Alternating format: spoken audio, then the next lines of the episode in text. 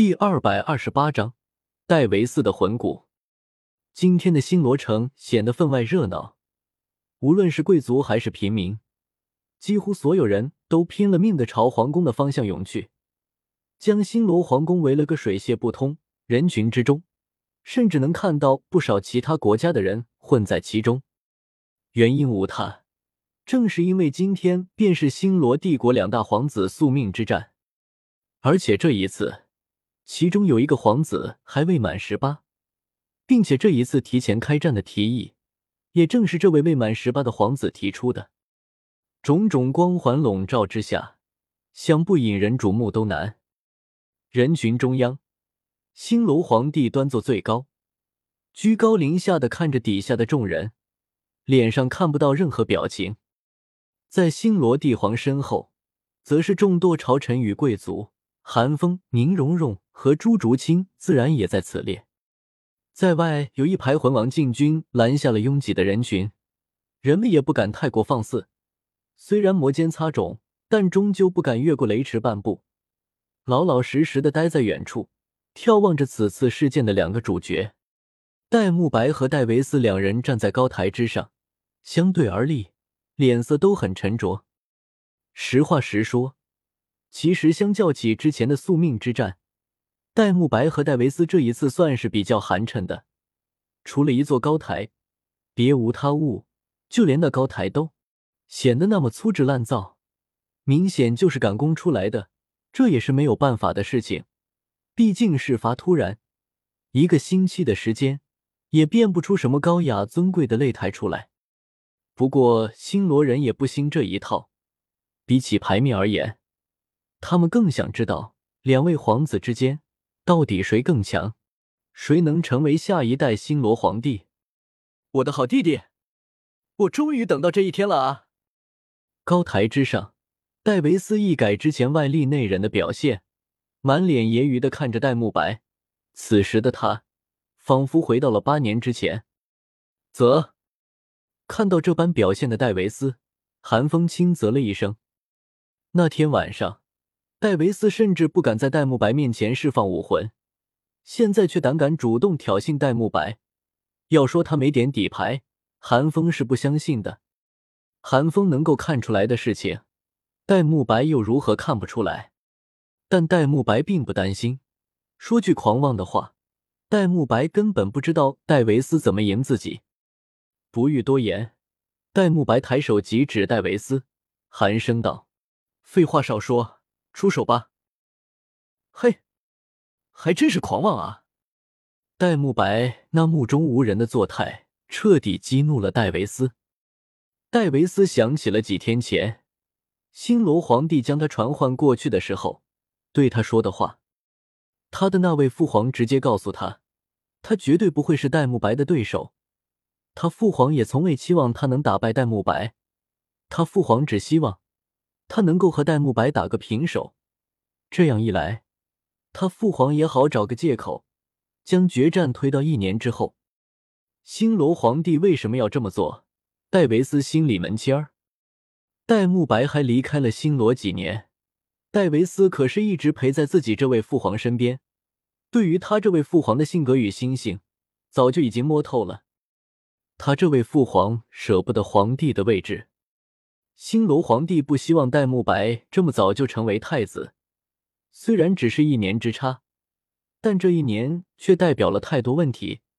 这提早的一年，将会让星罗人看到戴沐白到底有多优秀。这就好像九十八级的绝世斗罗和九十九级的极限斗罗的区别。九十八级的绝世斗罗是因为他的天赋仅此而已，极限斗罗则是因为凡人的极限就在九十九级。一个潜力无穷、前途无限的太子，对星罗皇帝的统治而言，无疑将会是一次冲击。看看隔壁的天斗帝国吧，老皇帝早就已经名存实亡了，帝国的一切事务都是太子在处理，血液早就被架空了。所以，星罗皇帝需要一个平局，一个让戴沐白像正常皇子一样。十八岁才被封太子的平局，但就这么点要求，新罗皇帝也不觉得戴维斯能够成功，所以新罗皇帝给了戴维斯一块万年魂骨。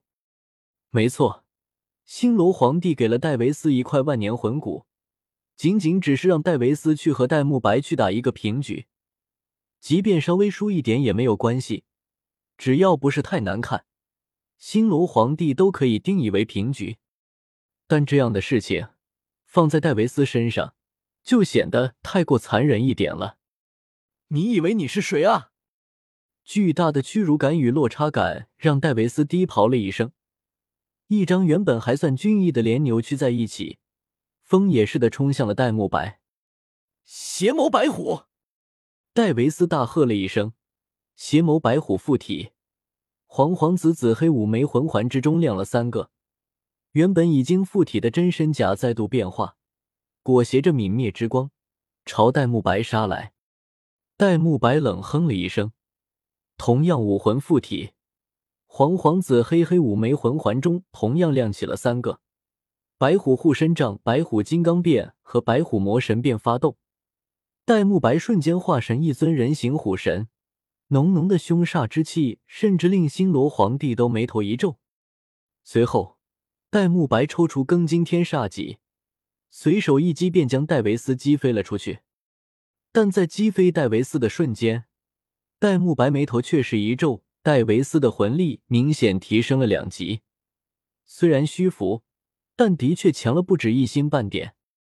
哼！看到戴维斯如此简单的被抽飞，星罗皇帝冷哼了一声，似乎很是不满。咳咳，倒飞出去的戴维斯剧烈的咳嗽了两声。嫉妒的看着戴沐白，突然说道：“其实我早就知道你比我强，你从小就比我强，你七岁的时候比我九岁强，你十一岁的时候比我十四岁强，所以我一个劲的打压你，但到头来还是没有用，你还是比我强，父皇甚至都不觉得我能威胁到你。”戴沐白遥遥的看着戴维斯，眉头紧锁。现在的戴维斯表现的太过异常了。情绪起伏极大的同时，还喋喋不休，和平时完全不同。你在干什么？下一刻，终于发现异样的戴沐白大喝了一声，提着庚金天煞戟猛地朝戴维斯冲去。还是发现了吗？可惜太晚了。戴维斯不禁反喜，不再掩藏，高高举起左臂，一阵浩然的波动将戴沐白逼退。属于魂骨的独特波动从他左臂之中流淌而出。魂骨看到这一幕，戴沐白瞳孔一缩，瞬间就反应了过来，目光看向星罗皇帝，眸光复杂。在宫中，能让戴维斯神不知鬼不觉的多出一块品质不凡的魂骨的人，除了宫中最尊贵的皇帝之外，还有谁拥有这等能量与财力？但令人惊讶的还不止这些。下一刻，戴维斯身后那两枚千年魂环和唯一的一枚万年魂环，居然渐渐融合到了一块去。融环！宁荣荣见状，惊呼了一声：“这块魂骨的居然是融环！不是完整的融环，这个魂骨技最多只能融合三个魂环的力量。虽然比真正的融环更加灵活，但威力却大打折扣。”朱竹清解释了一声，一双妙目露出担忧之色，喃喃道：“陛下居然将这块魂骨交给了戴维斯。”听到两女的对话，韩风突然诡谲一笑，轻声道：“大老白，天雨不受，必受其咎啊！”眼看着戴维斯的融环即将成功，戴沐白这才收回了自己的目光，浑身的气势再度变化。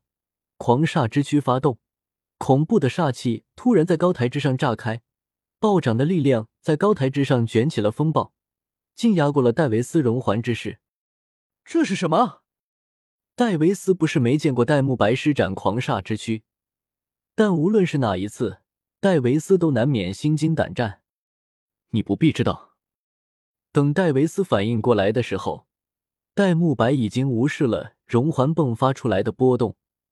出现在他的身侧，庚金天煞戟高高的举起，手起几落血光乍现。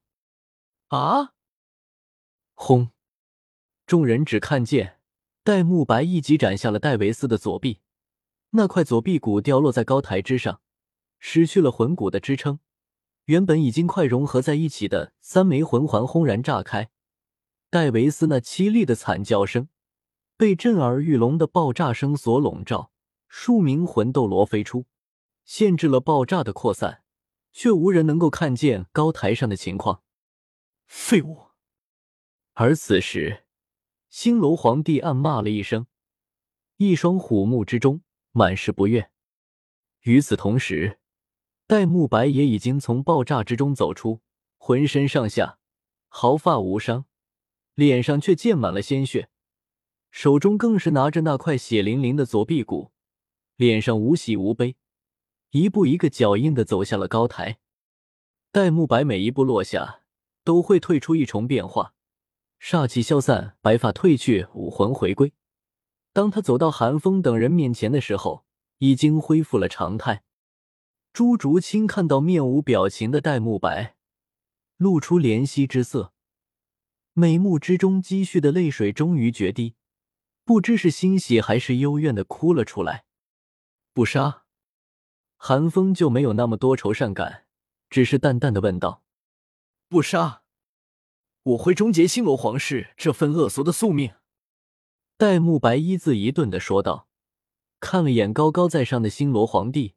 厌弃的说道：“虽然他左手被我斩下，修为和武魂都被我废了，手筋脚筋也被我挑断了，但他将会成为星罗帝国第一个亲王。”韩风闻言轻笑了一声，说：“一件最现实的事情，日后星罗帝国想传承下去，还需要戴维斯的子嗣呢。